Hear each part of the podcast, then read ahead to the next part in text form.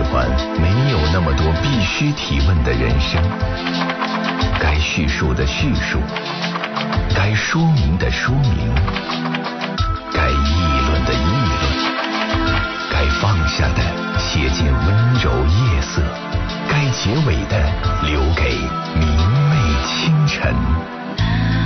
情感交流节目《午夜情正浓》，探问生活，倾听你心。各位好，收音机前的听众朋友，欢迎来到 FM 一零四点三。你正在选择收听的是河北广播电视台综合广播，每天深夜二十二点三十分到零点准时陪伴您的午夜情正浓节目。我是主持人李爽，欢迎听众朋友来到我们的节目。我们是一档。直播热线情感交流节目。那么在接下来的节目时间当中呢，我们就随时欢迎收音机前的听众朋友，您来拨打我们的热线电话。我们的热线电话号码是九六一零四三。省外的听众朋友呢，您需要加拨一下我们的直播区号零三幺幺。然后呢，我们就可以针对情感领域的诸多问题一起来交换意见了。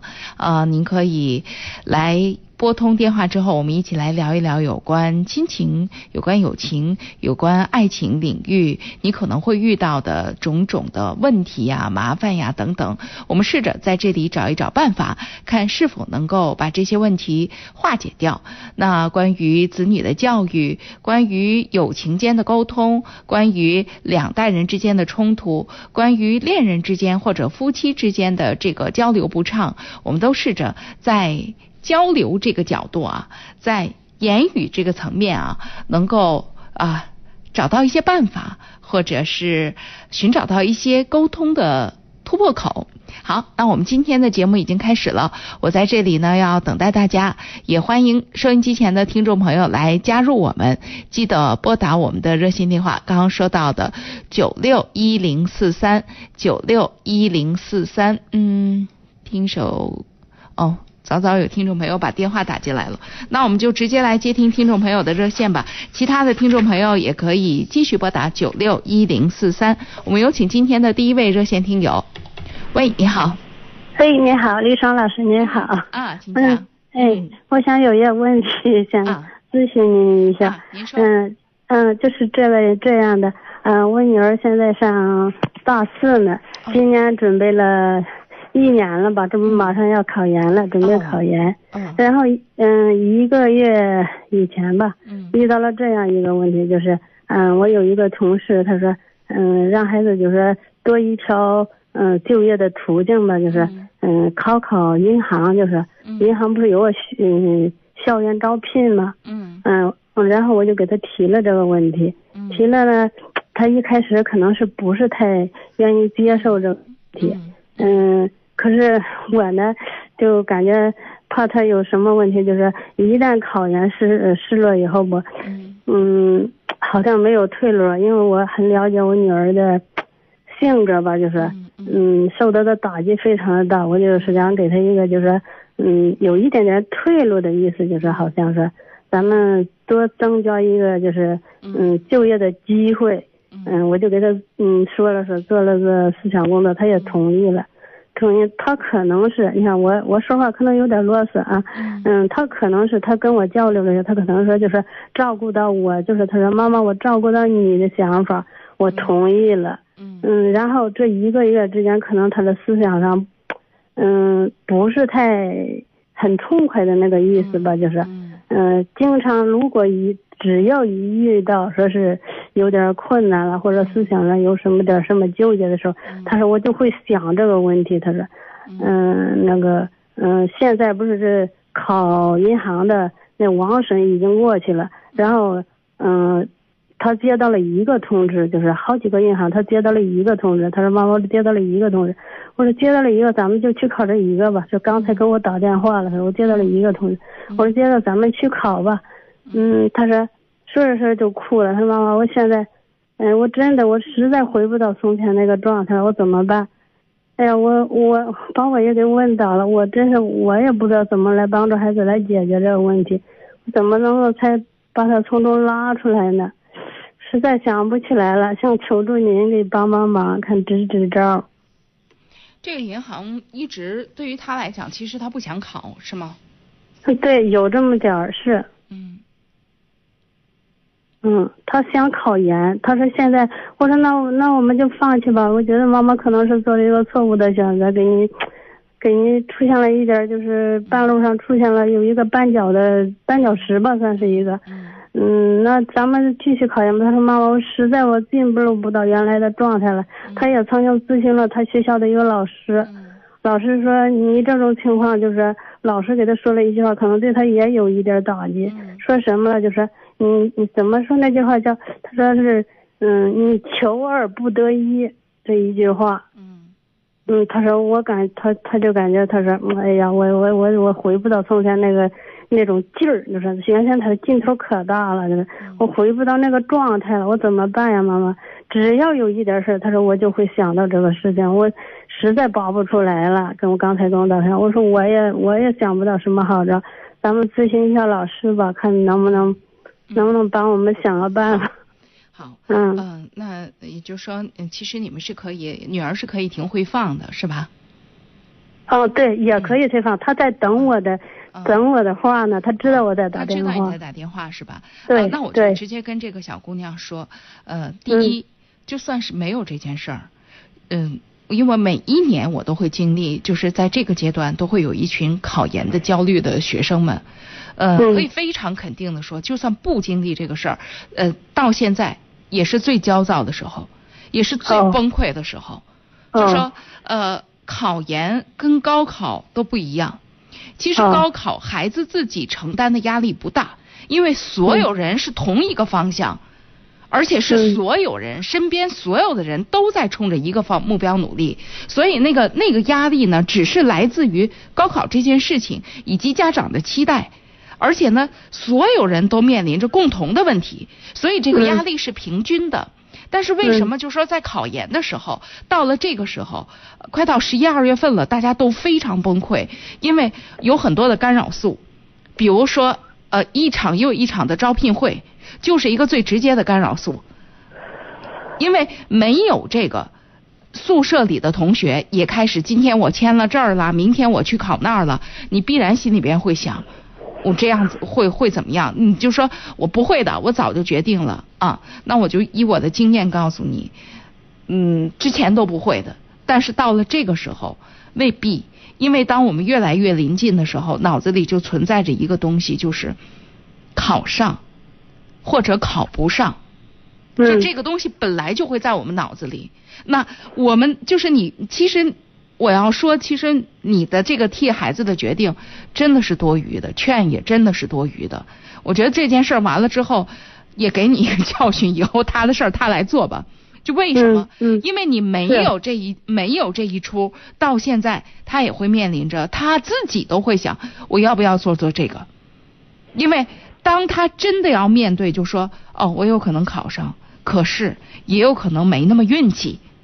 的时候，他自己也会想这个后路的问题，所以，呃，这，所以，那那那个小姑娘，我就想跟你女儿说说，其实有没有这一回事儿，到现在也是最乱的时候，而且你也要清楚，每一个参加考研的孩子，到了这个时候，那就跟高考前最后一个月，你告诉我有几个人高考前最后一个月，就我就觉得我备考的状态特别对。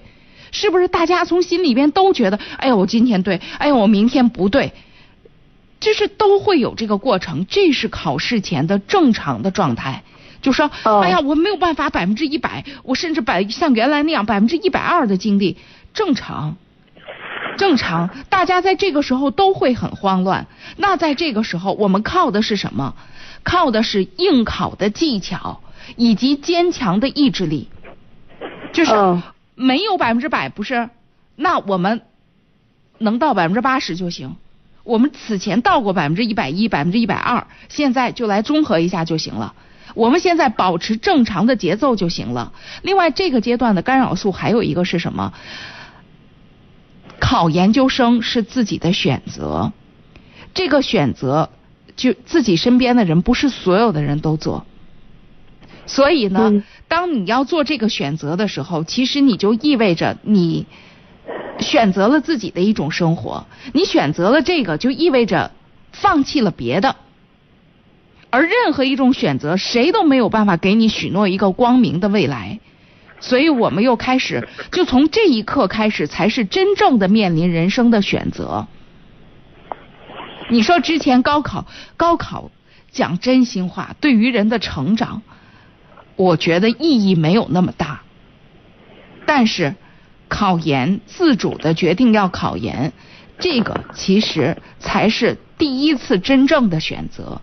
那在选择的过程当中，咱自己做选择，谁没经历过七上八下？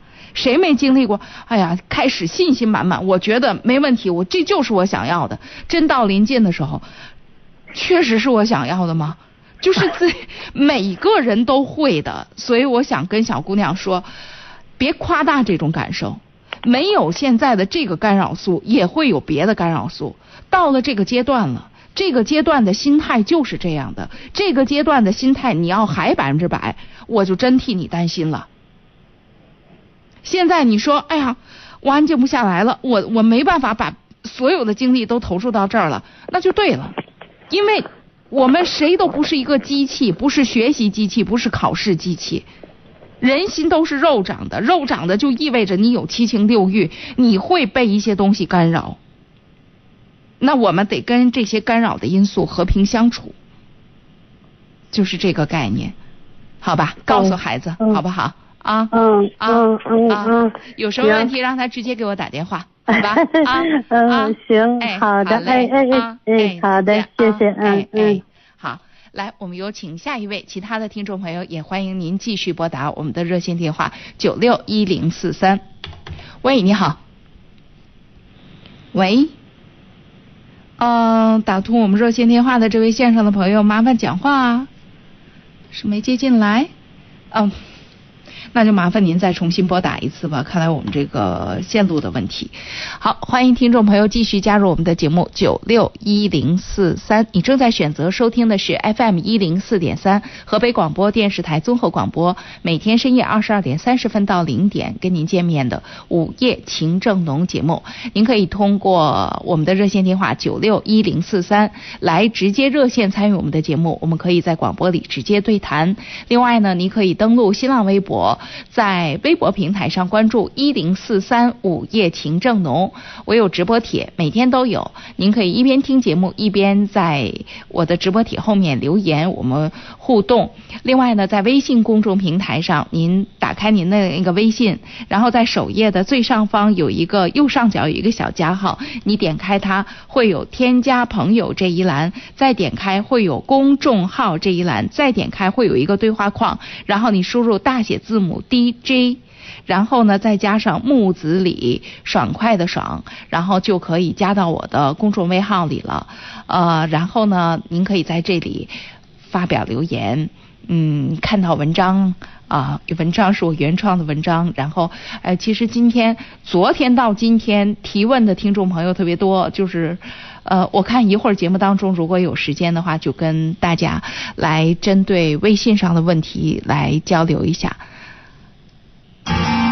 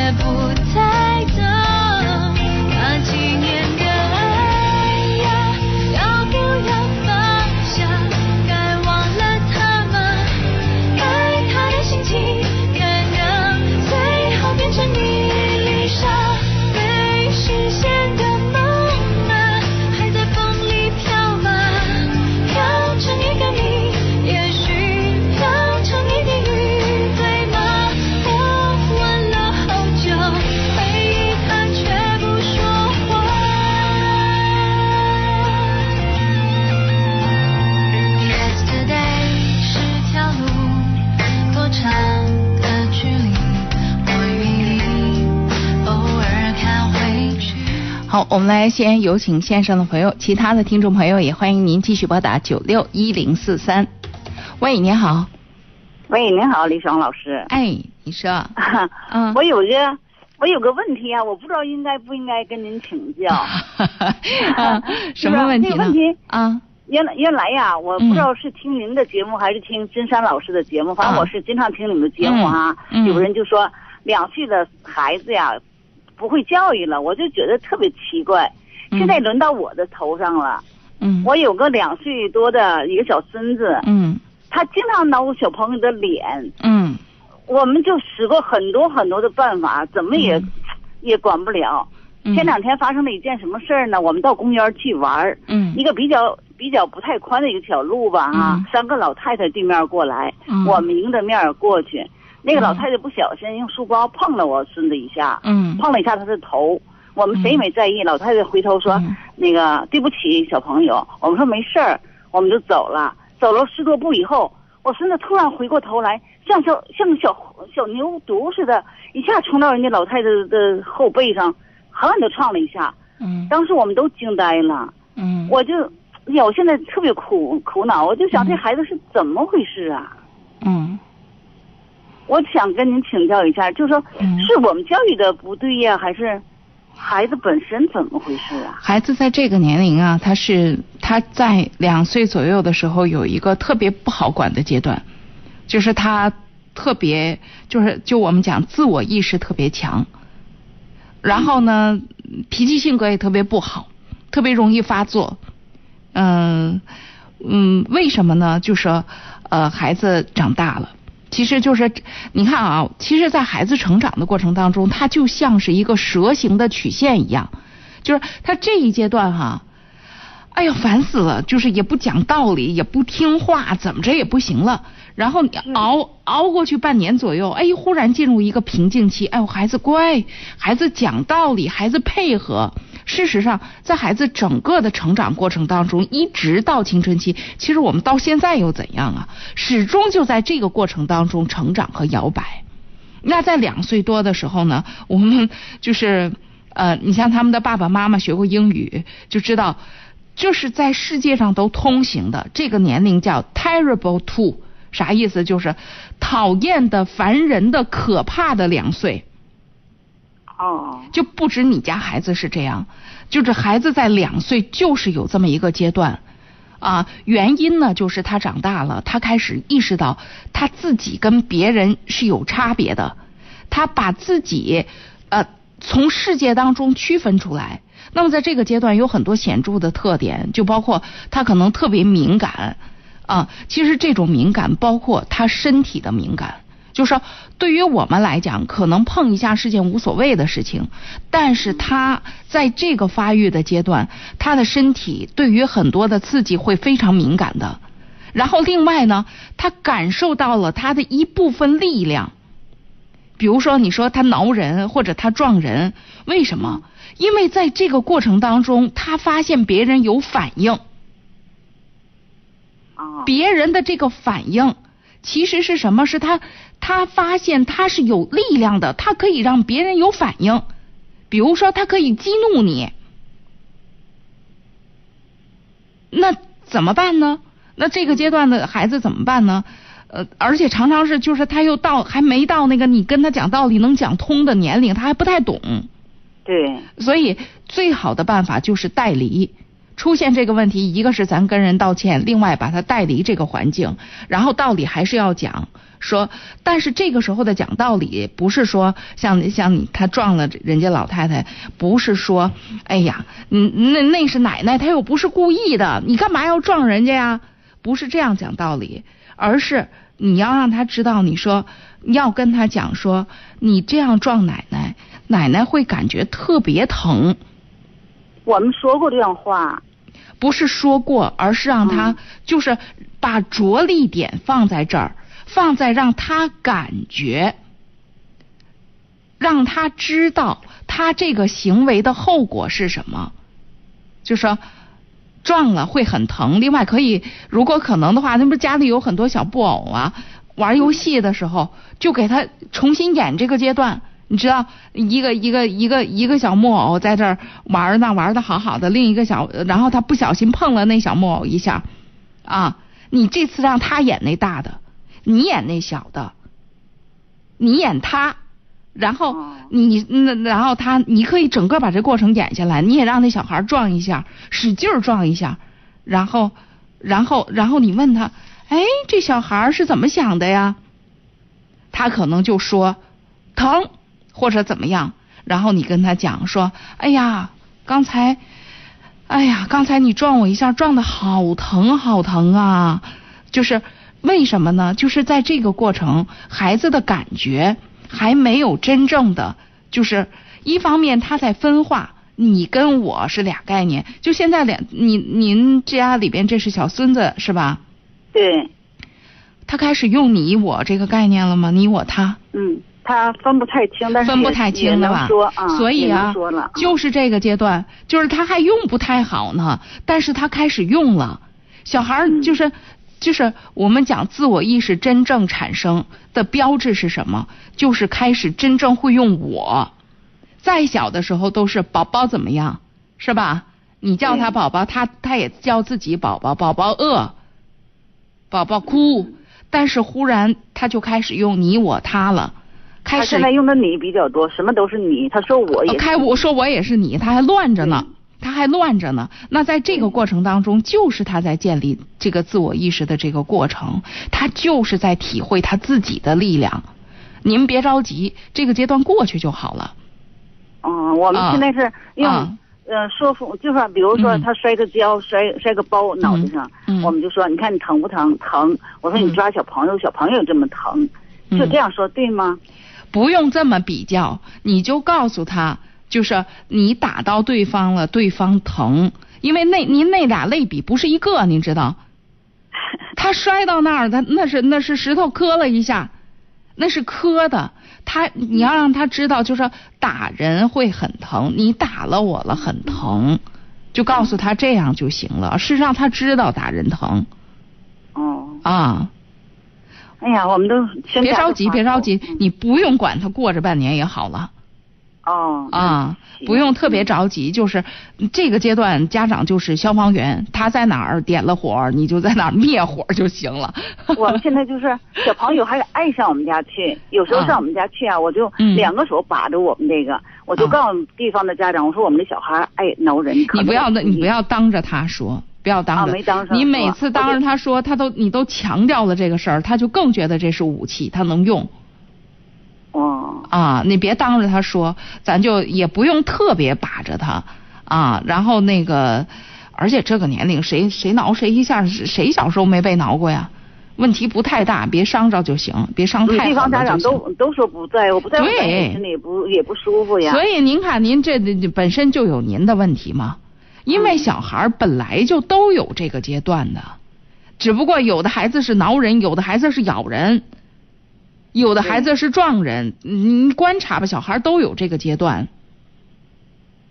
哦。而且还有一个就是，我不知道他打不打您，就是他跟谁亲他就打谁，他跟谁亲他就他就就就就也有的小孩是那个表现。有的小孩，你们家这个是跟人家玩，跟人别人外人玩挠人家，还有那个在外面他不怎么敢，回家他就是他跟谁最亲，他就。他就他就打谁，他就咬谁，他就挠谁，还有那样的，就这个阶段，孩子的个性不同，表现方式不一样，过去就好了。啊，那我就放心了。啊啊，好嘞。那好，谢谢您啊。哎，再见啊。哎，好嘞。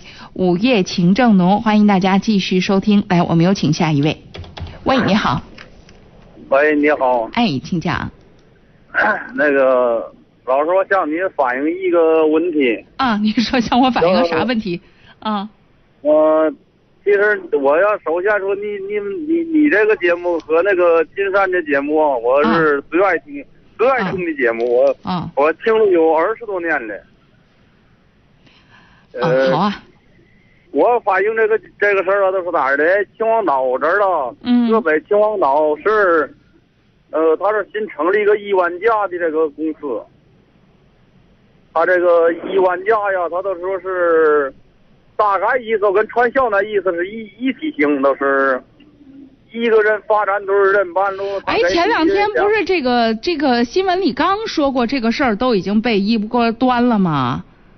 没有没有，他这个那您这样子，您您像您这样的问题啊，您到媒体反映，我们也是媒体报道。您这问题，您到当地的公安部门反映，您到当地的派出所报案，这个是是是个正途。您跟我们反映，我们也只能再去报案。所以呢，您看您今天该说也说了，呃，我们也。我们尽我们媒体的力量，但是这个事儿呢，最直接的，您在当地的公安机关，您到派出所去报案就行了，好吧？啊，好嘞，欢迎大家来继续收听，也欢迎各位来继续拨打我们的热线电话九六一零四三。来，我们有请下一位。喂，你好。喂，哎呦，我们今天这二号线咋这不给力呢？喂。实在是抱歉，麻烦二号线上的朋友，嗯嗯，您的电话没接进来，您再重新拨打一次。来，我们有请下一位。喂，你好。喂，你好。哎，请讲。是我吗？这个。对对，是你的电话，请讲。啊，就是我这有一个家庭上的问题，想请教你一下。啊，你说。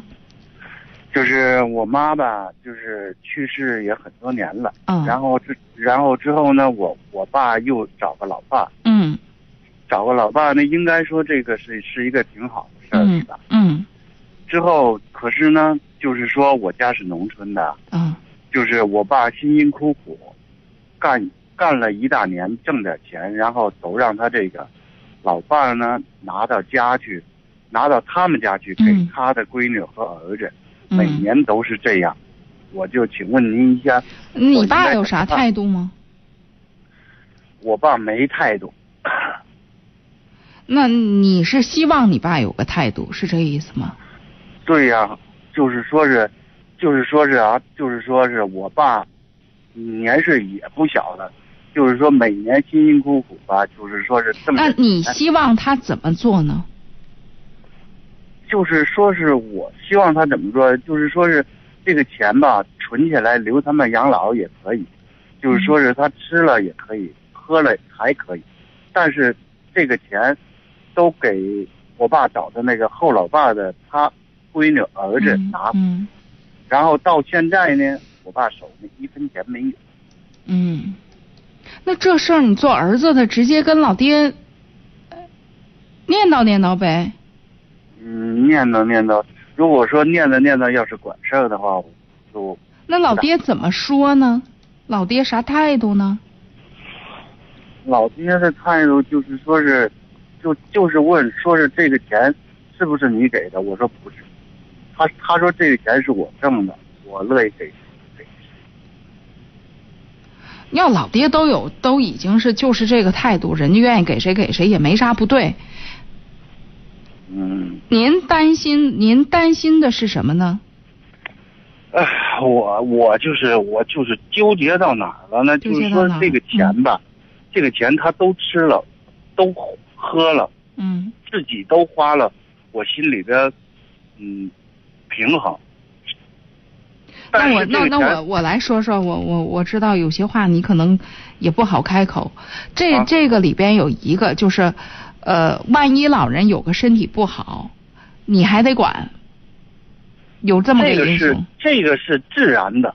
不是这个字，不是个自然不自然，我是说涉及到钱，这个是这个是一个藏在钱后面的下一句话，这算是一句吧？嗯，也算是吧。到到将来时候，这这这我爸，然后有有病了或者老了，我一定得管。对，就是说我的意思是说，咱把话说明了，挑明了，就是说你老爷子一分钱都不存，等到有一天你身体有问题了。回来我得一分钱不少，所有的事情你不是没钱，但是你都给了人家，完后最后你要不行了，还得我给你出钱养着。对，也涉及到这个问题。那那既然涉及到，咱就把它把这话挑明了。第二个，就是那边还不是你亲生的，我这儿亲生的，你一点都不管。对。是吧？是。就这两点。那这两点，咱咱在跟老爷子沟通的时候，咱这么说，就把这两点摆出来，不行吗？嗯，我应该说的都说了，但是没有。那如果没有用，那就那那说实话，那那我就觉得，反正他说的也对，他挣的钱，那咱就别在这儿较劲了。你不让他这么花，他才别扭呢。那要是老人都这么大岁数了，那他爱干嘛干嘛吧。哎呀，其实要是说他爱干嘛干嘛，我还是那句话，如果说吧，这个钱我爸爸都自己都花了，我心里边平衡，因为我爸花了。但是不是都给老太太的闺女和儿子？我知道啊，人家愿意呀。没花着。人家人家人家觉得给了他们就是自己花了，人家愿意呀。我能明白您这心情和心态，但是这个事儿吧，我就觉得这事儿就是得自己往开里想的事儿。哎，那，哎。这这事儿就是个自己往开里想的事儿，这事儿就是，嗯，咱跟咱我我话说白了就是，咱跟老爷子走的没那么近。其实说到头就是这个。是我在外地。是啊，所以说的那咱从这个角度上来讲，你说人家给老伴儿也好，或者怎么样也好，人家给老伴儿，老伴儿给谁谁花，那确实，咱别说别的，你找个保姆不是的。人家还有感情呢，不是？人家愿意怎么花怎么花，你指着老爷子这些钱吗？你要不指着，你这他怎么高兴怎么来得了？您讲话，您也在外地。对，我并不是说指。对呀，对呀，你你也你也在外地，而且你要说老爷子一个人，你这你这吃了也好，喝了也好，一老太太照顾着呢，吃也吃了，喝也喝了。你说是天天花一大堆钱给你从饭店里点一堆吃的好，还是天天有人现场给做着好，有人陪着聊天好？我我就是说呀，他自己吧舍不得吃，也舍不得花，什么都舍不得。之后吧，这个，然后，哎，那这事儿吧，就是。咱经常会说这个，老人不要干涉年轻人的情感自由，同样，年轻人也不能干涉老人的生活方式，那是人家的生活方式，人家那样舒适，人家跟老太太感情挺好，那就行了。你说这事儿，这老太太人跟老太太过得让让你多省心呢？那倒是，我我在外边是。就是说呀，你还别说别的，那让你多省心呢。你就那你说人家给了给了人家那边的闺女儿子，话说了，你不在，人家那边闺女儿子人就看人家妈吧，对咱这个爹也不是一点照顾没有啊。这事儿咱得往开里想。那。你说老太太多活几年？你这就多多省几年心，健健康康、开开心心、热热闹闹的多好啊！这事儿别较劲，好吧？好啊，哎，真心劝你，这事儿别较劲，往开里想啊！哎，好，再见啊！哎，午夜情正浓，我是李爽，欢迎大家继续收听，也欢迎各位来继续加入我们。您可以拨打我们的热线电话九六一零四三，来，我们有请下一位。喂，你好。哎，你好，是我吗？哎，对，请讲。啊，呃，李爽老师，就是我想跟您请教一下，就是我孩子吧，上幼儿园。嗯。呃，他吧，也许是受我的影响吧。嗯。呃，我比较好动，就是这个。嗯。呃，平时跟他开个玩笑啊，打打拳呐。嗯。呃，玩个什么小战术什么的。嗯。呃，他到学校里边吧，估计也是。动作比较多，比较大，是吗？啊，对他喜欢跟别的小朋友这个怎么说呢？打架，或者是你反正嗯，老给别的小朋友弄输了，有的时候。明白，明白，明白。嗯。啊，然后呢，这个最近我发现呢，他脸上老有伤。嗯。我问他是怎么回事，呃，他说是跟别是别的小朋友给给弄的。呃，我说，什么说这？也许我的询问方式不对，或者教育方式不对吧？嗯。我说，那你为什么不还手啊？嗯。呃，他说老师说了，不好孩子不能打架。我说那你挨打了你怎么办呢？他然后他他也不不不说话，就低着头。我我就在想，我怎么能这个让孩子老别这样，别欺负别人，也别让别人都是每天都都都挨打。这他刚三周多点这我都不知道该该该怎么办了。这个，那我按话说，别人家小朋友可能也被咱家孩子挠了呢。只不过咱不知道而已，这不是挺正常的一件事吗？啊，是我就是我，我就是担心他老打别人，或者是被别人他老是打这，或者是别人这事儿这事儿对，所以这好和不好都是咱成人的概念。这事儿就是对于孩子来讲，一手上没轻没重，二他们最直接最想得到的解决问题的办法就是动手。所以谁挠了谁，谁抓了谁，谁给了谁一下，在这个年龄都正常。如果老师照应得到，肯定是让他们分开，让他们别动手。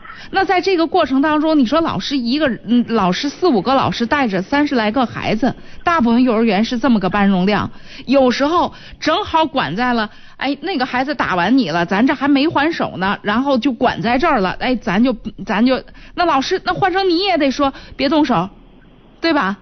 那你说是就是因为这个老师说别动手，然后没打着，咱就吃了多大的亏？啊，我不是说那个意思。对呀，我那我我说的是这个意思，我就说就说咱就赶上这种情况了。就是我，我不是说想让孩子动手，我就是感觉什么呢？嗯。呃，这孩子是在学校特别调皮捣蛋，老师是不是对他特别严厉，导致他现在？我不是说想让他动手啊，就是他现在都不敢动手了。嗯。就是好像那那个缺乏以前的那种活力了都。我觉得吧，就是嗯嗯，一是你在观察。你在观察观察，就像你说的，你的问题本身有压力，你的问题，你你你的提问方式本身有倾向性，你的倾向性就是你打我，我就给你打回去。你的问题本身就有倾向性，那么你就是孩子可能很正常的，因为他孩子没觉得这个是个什么事儿，他就没反应的特激愤。他正常的反应在你看来是不正常的。哦。那我感觉啊，对对，我呃，我还感觉什么？这个这孩子啊，还没还没动什么，老师说了，这个这不行，这不让，或者是孩子说小朋友不能打架。嗯。哎，我感觉他不打架了，这是给我的感觉啊，因为他他总是这样，老师说了不能打架。对呀，那这这有什么不好吗？哎，好是挺好，我我我就是感觉啥，这个孩子有点。怎么着？怎么说呢？就是有点儿，嗯，成人来说就有点傻了吧？傻在哪儿呢？哎，妹说，也许是我的思维，我的学历不够啊。不是，我我我想知道你担心他，或者说傻了，我想知道傻在哪儿呢？我我我给我的感觉什么？被小朋友打了，他为什么不告诉老师？咱不说还手是吧？我每以前也是也那那我跟你讲，那我跟你讲。你是用一个三十三岁的心态来理解一个，或者说来来来对待一个三岁孩子的问题。你们家孩子不会说，别人家孩子也不会说，因为这在小朋友他压根儿也不是个事儿。就大人没完没了的教，哎呀，你要挨打了，你要跟老师说；别人打了，你要跟老师说。我真心讲，我觉得就这样，自己有事儿，明明能摆平的事儿，找什么老师说呀？哎，对，这事儿对不对？另外，这这也是一个阶段，我要跟你讲，这是个阶段性的问题。咱就这样讲好了。你要说现在像你这么大，你要挨欺负了，是不是立马就得打回去？或者说，你要是你要是稍微在哪儿有点不顺心，我这不顺心，我睚眦必报，立刻我就得给你翻回去，有劲吗？这有可能，对吧？咱要觉得没劲，咱干嘛从小咱的孩子非得让他让他让他给给他教育成这样啊？让他这样反应啊？是是没错，是吧？所以说呀，我感觉我的这个教育方式好像是我我觉得不是我，那我想跟你说啊，我觉得一个是家长的心情特别能体谅，因为看不得就见不得孩子这个有一点的这个不舒服、不高兴或者怎么着。另外还有一个，说实话，就是个刚上幼儿园这个阶段哈，你别说孩子不适应，其实家长也挺不适应的。哦。就是孩子在适应集体生活，你也在适应孩子过集体生活。孩子在集体的的过程当中，必然不是所有的事儿都随了你的心，对吧？对啊，所以在这个过程当中，就是一个是，如果大多数时候没有问题，那我们可以先观察；如果咱发现确实有问题了，比如说孩子怎么怎么着了，确实有问题，那我们需要在。随时跟老师沟通，对对，是吧？就是，但是你像你说到的，就是说那个孩子怎么怎么着了，脸上有伤了。说实话，刚上幼儿园的孩子，或者我我就觉得我的孩子在整个幼儿园期间，就是一个是就是互相之间打，另外一个就是谁也不打他自己还，你说这一回身咣撞到这儿了，知道我们撞的最惨的一次，自己把眼睛撞青了。哟还觉得看着特别可怕，然后后来说怎么撞的？撞桌子角上了，就是自己撞的。呃，然后然后啊，然后我问我说：“那你跟老师说了吗？”没说。我说：“为什么不说呀？这都撞这么疼了。”说：“当时没觉得特疼。”因为而且你想想，这孩子确实是你看他摔一个跟头，他立马青一大块紫一大块，因为孩子本身毛细血管也特别小。也特别那个什么，他就反应就是特别大嘛，就是咱要磕一下就青一小块，他磕一下就可能青一大片。是，完了有一有有一天晚上吧，嗯，呃，我就跟他玩，呃，像以前那样，嗯，呃，到到上床的时候呢，嗯，他跟我他他他就哭，我说为什么哭啊？嗯，他说他说那个跟小朋友打架，我打不过他。你看，所以也正常嘛，就是也。这这不就是正常的环境吗？就是一是有他打过的，二是有他打不过的。然后你这个在这个过程当中，我们就会发现武力解决不行，不能所有的事儿都都都武力解决，不是所有的人你都能打得过。对。所以老师还是很重要的，老师让助手也还是很对的。那下次，那在这个过程当中，我们就可以抓住这个教育的时机来传达你那意志了。就说，记得下次再遇到这种情况的时候，他要要打你，你就去找老师，老师会帮助你。爸爸妈妈不在身边，老师会帮助你。你可以告诉老师，老师他打我，你跑到老师那儿，他就不敢打你了。你针对具体问题再说事儿，你别回来啊！谁要打你，你就去老师，你就告诉老师没用。大多数孩子没用，但是像这种具体情况，他就知道啊，那那个人他高高大大的，他我打不过他，我怎么办呢？孩子想不到怎么办，那我可以去找老师。嗯。啊，就是我们具体问题具体解决。这个年龄的孩子，别给。指导性原则，给具体指导原则，好吧？哎呀，没说我就我就跟那个 那个什么的，我跟您的说法好像有点相正好反了，不是？看来我得改进。可不，多听节目，多学习。是 我老听，只要一有时间我就听。啊啊，那那那老那个李涛老师，那您说我跟他这么说了，我还能怎么补救一下啊？不用怎么补救，孩子还往大里长呢。就是遇到一个事儿，解决一个事儿就行。就是哦，个把你说我们没做特完美，也正常。就是孩子没有那么娇气，孩子他毕竟是孩子是吧？他老喜也喜欢打架，小男孩。嗯。完了，那对方可能是，他问我那爸爸我该怎么办呢？嗯。哎呀，我我说了一些不该说的话。那这最基本基本的告诉他，打得过打，打不过跑。啊，这是这是一方面。哎呀，没说我我为啥我说给跟跟您请教一下？我说过的，我不是这样说的。但是我想知道我应该怎么补救。我要怎么着了？他下次他要没有问题了，你就就可以不管这个阶段，其实可以忽略，因为老师也看着。如果孩子他确实很困惑，我怎么办呢？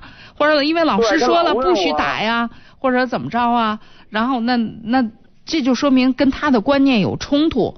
那这个时候呢，就是你可以告诉他一些基本的原则，就是我们不先动手，是吧？但是如果别人打你，老师来不及管的时候，你可以还手。我啊，我就是这个意思，但是我不是这么说的，我怎么说的？我说你，我说你找找机会，我说你偷袭他，我说你用用用你的武器 攻击他。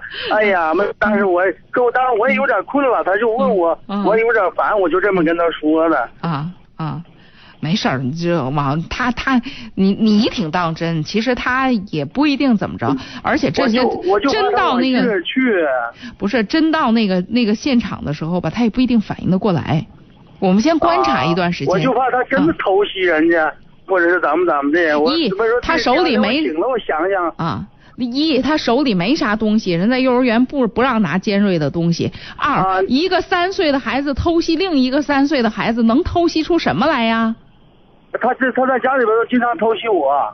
就是偷袭你，你说一个三岁的孩子偷袭另一个三岁的孩子，能出多大事儿啊？这不就小孩的正常冲撞吗？而且想。是我到没事那天我也是困了，我也是胡说八道。哎呀，我说什么呀？他说爸爸，那我没有武器啊！我是胡说，我遍地都是武器。这那样的，哎呀，这这确实我就怕他用这用用用这个打人家。就是说呢，就是说，所以你以后记着点，自己规矩着点，可不能啥话都说啊。是是，好吧。哎呀，所以说我有点担心。行行，我记住了，老师。好嘞啊，这样。哎哎，再见。再见。这个爸爸。这个爸爸教育孩子整体上不会有太大的问题，而且有非常强的自省力。我觉得，而且跟孩子关系挺好的。我觉得就是我们在自己家庭学习吧，能够在教育孩子的过程当中有更多的方法就更好了。来，我们有请下一位。喂，你好。哎，你好。哎，请讲。嗯，我想问一下，就是我跟我婆婆还有我老公之间的事儿，我不想跟我婆婆还有我公公在一起住了。嗯嗯，我们是去年六月份结的婚。嗯，到现在结婚一年多了，一直跟他们在一起住。嗯，呃，我们先前结婚在老家。嗯，然后现在呢是在就是说搬到城里来了，因为当时买的房没装修上。嗯，而且还怀孕了。嗯，现在呢，装修好了，完，然后我婆婆也跟着上楼来了，我就不想跟她在一起住了。嗯，或者是老家，我公公也可以上老是是上这个城里来，就是说腾出一个地方来，我不想跟他们老人在一起住了，我不想，我有的就是说话啥的，还有办事啥方面，跟老人看不了，就是。能够明白，能够理解。嗯呐。嗯嗯，你爱人的态度？我爱人的态度，他说啊，我妈嗯跟咱们在一起住，呃住在一起，呃怎么样啊？嗯，就是说他他爸他妈把他养这么大也不容易，就是说他感觉是住在一起也没没什么亏可以吃。不是这么回事儿，我觉得你得你在这个问题上，你得做你爱人的工作。我做不了，我婆婆她那个人吧，不是，你看，我们说的是两件事儿。我跟你说的是，你要做你爱人的工作，你要一遍遍的跟他说什么呀？说，嗯，你就是那是你的父母，你怎么孝敬都是应该的。但是有一件事儿啊，我是你媳妇儿。对吧？嗯，那么咱俩在一块儿，你这啥叫结婚呢？结婚就是咱俩是一家人。那我的感受你也需要考虑。另外，现在还有一个很重要的，我对你很重要，你妈对你也很重要。如果我们我们彼此之间弄不好，我们就因为老住在一起弄得特别不好，你也不好做。那咱们适当的分开一点儿。你呢，随时可以回去。我呢，我也要求一个自由。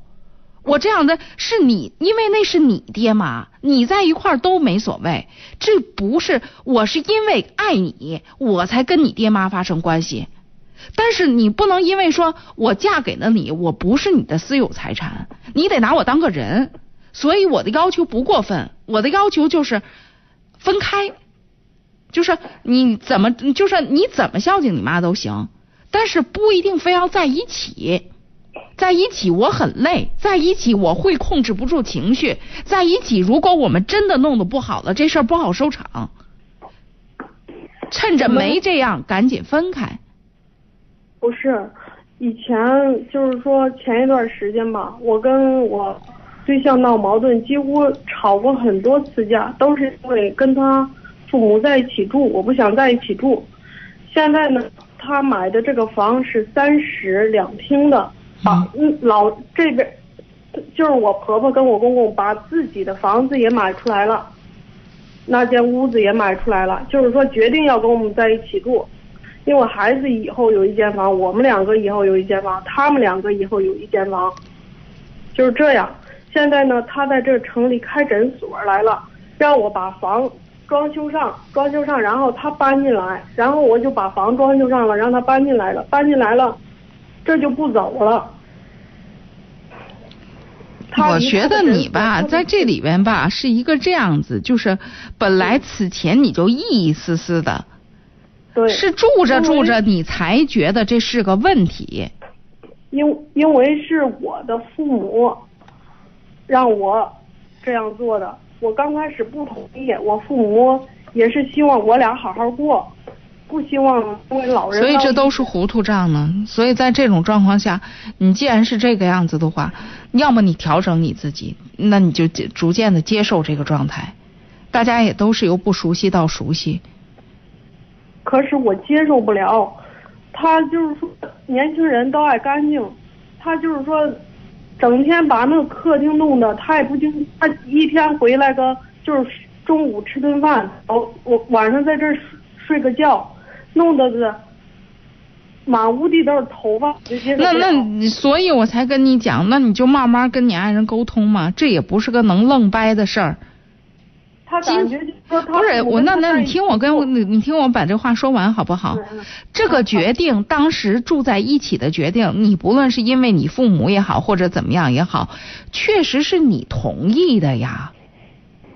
所以，对呀，所以现在我们有不同的意见，我们可不得慢慢说呢？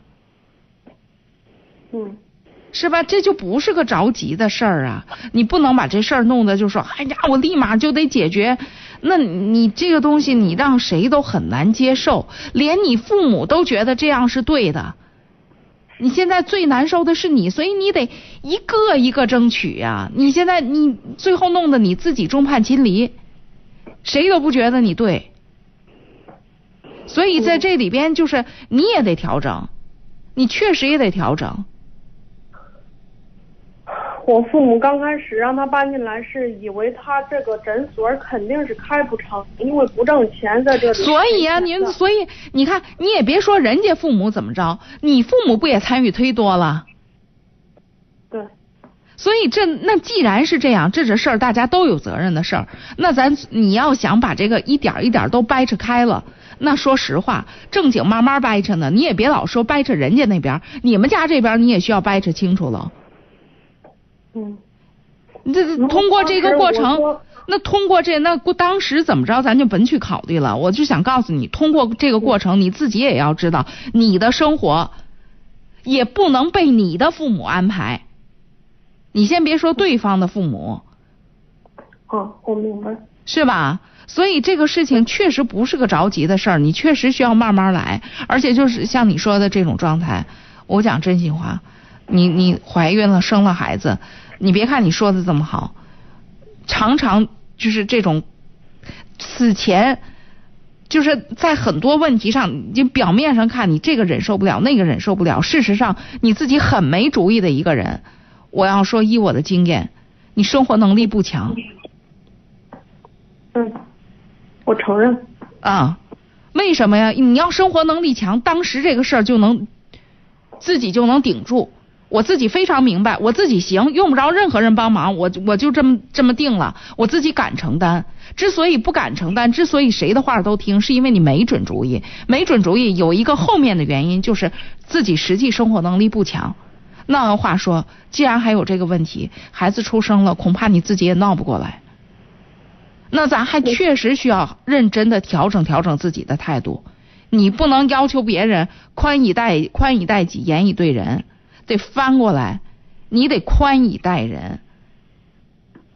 你不能那那你说那家里边那老人老人要是弄的你是有头发，那你就你就收拾一下呗。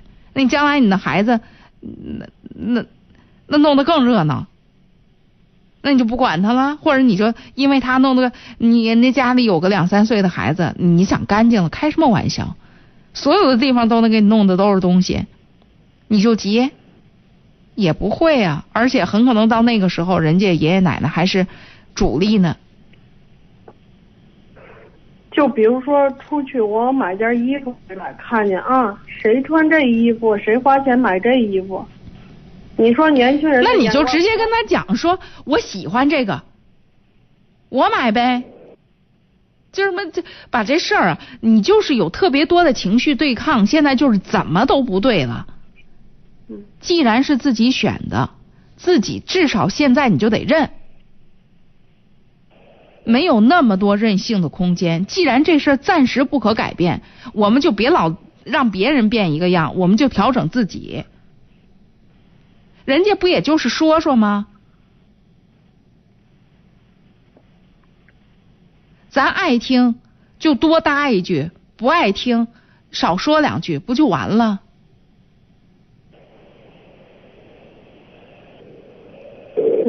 好吧，啊，嗯，好，你真的调整调整自己。我明白，就是跟老人住一块儿呢，其实确实是就是。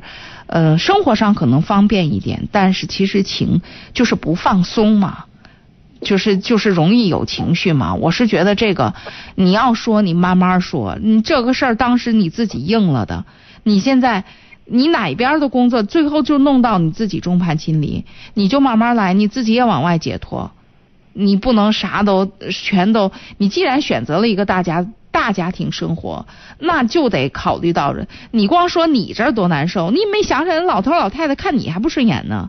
就像刚才说的啊，你买的东西人别人谁买呀？人家也看着不顺眼呢。所以大家都在磨合，对吧？对，咱得调整调整，好吧？嗯，这样啊。哦，好，再见啊！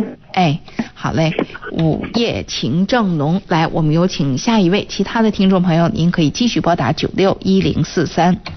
喂，你好。喂，哎呦，这今天我们的热线电话不知道出了什么故障，麻烦这位先生的朋友您再重新拨打一次好吗？用这个电话线路的问题没有接进来，是因为下雨吗？最好就因为这个原因，就让我们觉得能够说得过去。来，我们又进一下广告。在生意的账本上，收入与支出两者相减便是盈利。在生活的旅途上，爱与被爱两数相加就是幸福。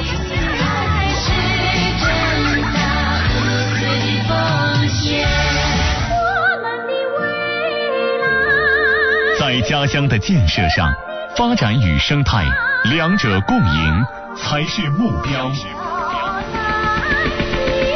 经济强省，美丽河北，我们在路上。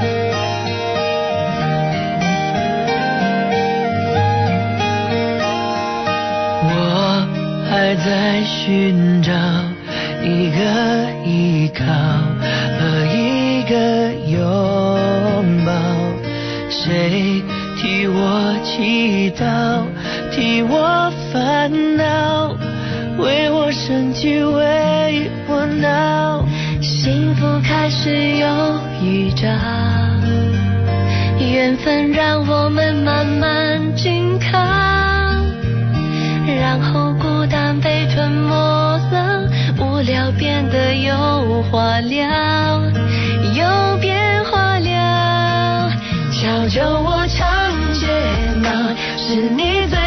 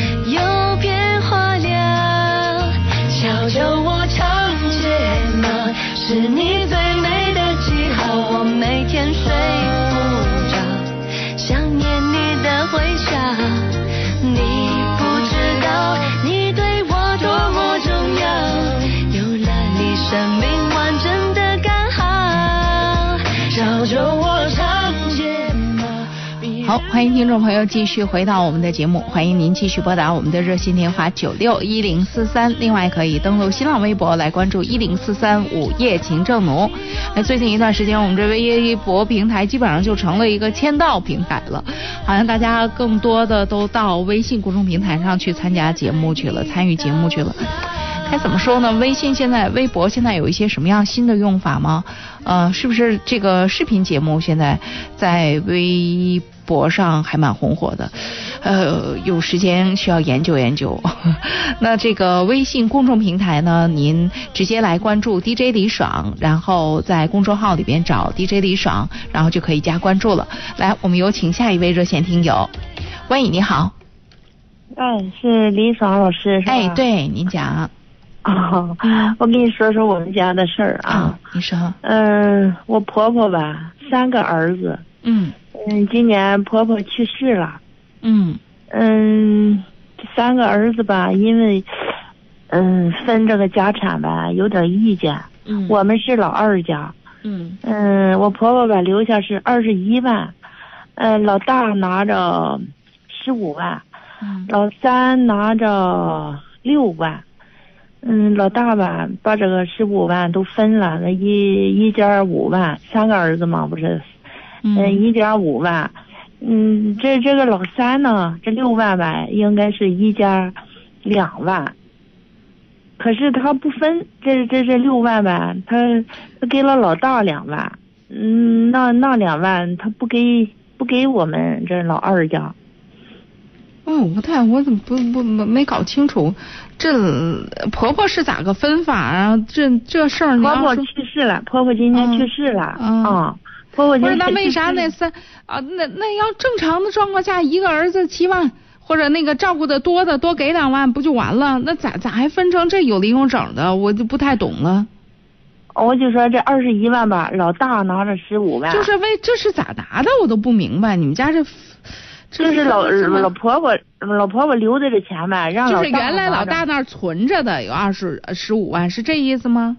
啊，对，就是拿着老人的钱，啊，十五万，嗯，分了一家三一家五万，嗯，就分分清了是吧？嗯，老三老三拿着这六万吧，嗯，一家两万，他他只给老大两万，这这两万吧不给我们老二家了，嗯。我们就有点心理不平衡，是吧？你你说，嗯，说什么理由啊？他也他也不他也不给，他说，嗯，等等吧，等等吧。那你说我们怎么办呀？我们，嗯，我也不知道怎么办。我我确实也不知道怎么办。我我就觉得你说就是，我我要说吧，嗯哼。就一共两万块钱，值当的呀？那就不要了，不要了。嗯，也总觉着嗯不太合理吧，是吧？要吧，他也不给。反正要是要是要这事儿，我不知道别人家怎么办。这事儿要这事儿换到我身上，肯定不是事儿。我有生气那功夫，我干点啥？从哪儿挣两万块钱不行啊？是，就是说他要是应该给两万吧。哎呦，现在如果有这个应该，不就不存在这事儿吗？现在没这个应该，咱非跟应该较啥劲呢？就是心理上吧不平衡，就是说。你说这个事儿哈，你这做儿媳妇的，或者说你这做妻子的，这本来哥们弟兄之间就有个睦啊不不睦的，咱这后边做就是做这叫啥呀？